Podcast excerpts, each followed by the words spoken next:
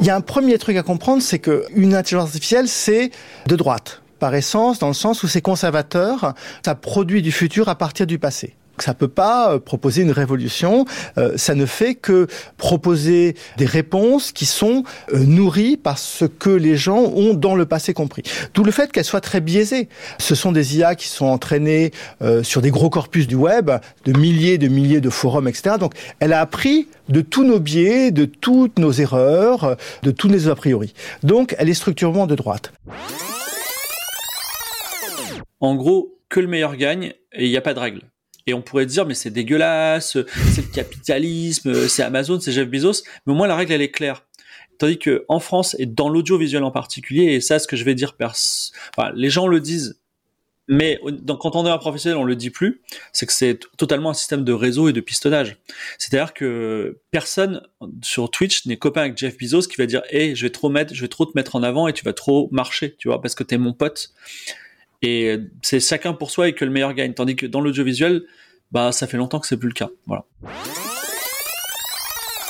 Et je pense que c'était la motivation, mais hum, je veux pas avoir un mauvais esprit euh, de Google, qui était de, de s'ils diffusent les fontes, ils savent exactement ce que tu dis. Ta fonte était un espion. Ta fonte est un tracker.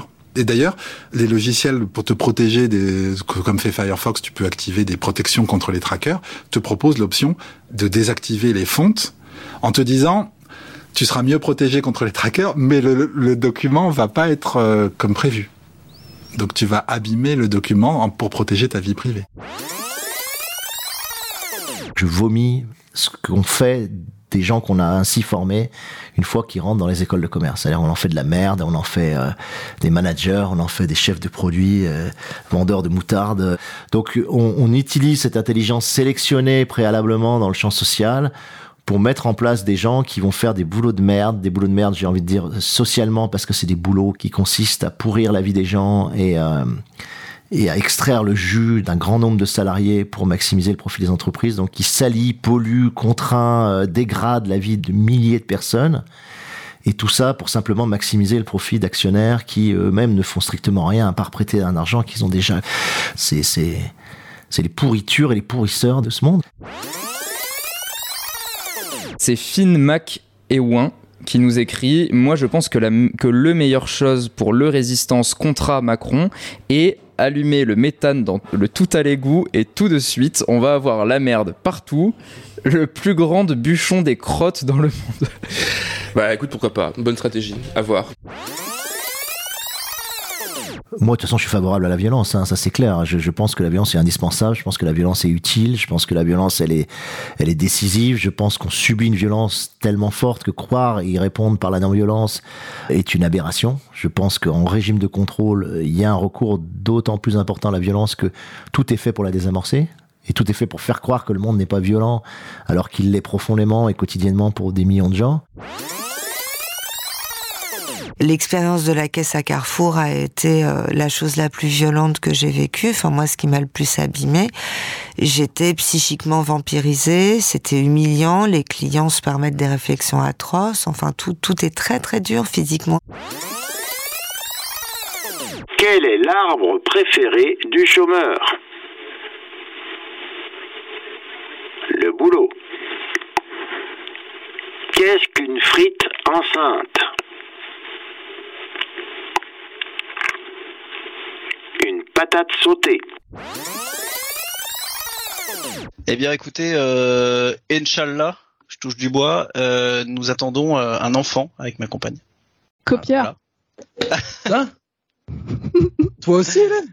Mais oui Oh, faudra couper, faudra couper, désolé. Ouais, j'en parlerai pas sur les réseaux sociaux, c'est pour fin Non, mais- septembre. Ah, mais putain, mais mais, mais moi aussi. mais attends, mais t'as pas... attends, vas-y, non, mais on on continue, non? Non, mais attends, on y est aussi, nous. Moi, c'est fin, fin mi-octobre. Quoi, Mais toi aussi Eh oui, Mais oui. on est à Mais deux, non. trois semaines de différence. non, mais il y a un problème là. Il faut qu'on se mette d'accord. hein. Bah oui, mais ils l'ont tellement sanctifié le, le mec, tu vois. T'as l'impression que c'est, je sais pas, c'est. La saga, la saga. C'est Totoro. C'est Totoro euh, versus. euh, c'est Totoro mixé, euh, mixé Jésus-Christ, quoi, avec Reeves aujourd'hui. C'est ça. Oh, je regarde comment il aide la vieille dame à traverser dans la rue. On regarde comment il va dans le métro, comme il est mignon. On regarde, il a payé le car à tout le monde qui a eu des problèmes dans la voiture. Oh là là, génial, si le monde pouvait être comme Keanu Reeves. La Schtroumpfette, pendant longtemps, elle, elle n'est plus euh, vue négativement, mais c'est ça qui est ouf, c'est que euh, elle garde le même caractère au final. Elle garde le même caractère, euh, bah futile et euh, capricieux et euh, voilà que la Schtroumpfette brune, mais euh, bah comme elle est jolie, ça passe. Et c'est ça qui est ouf.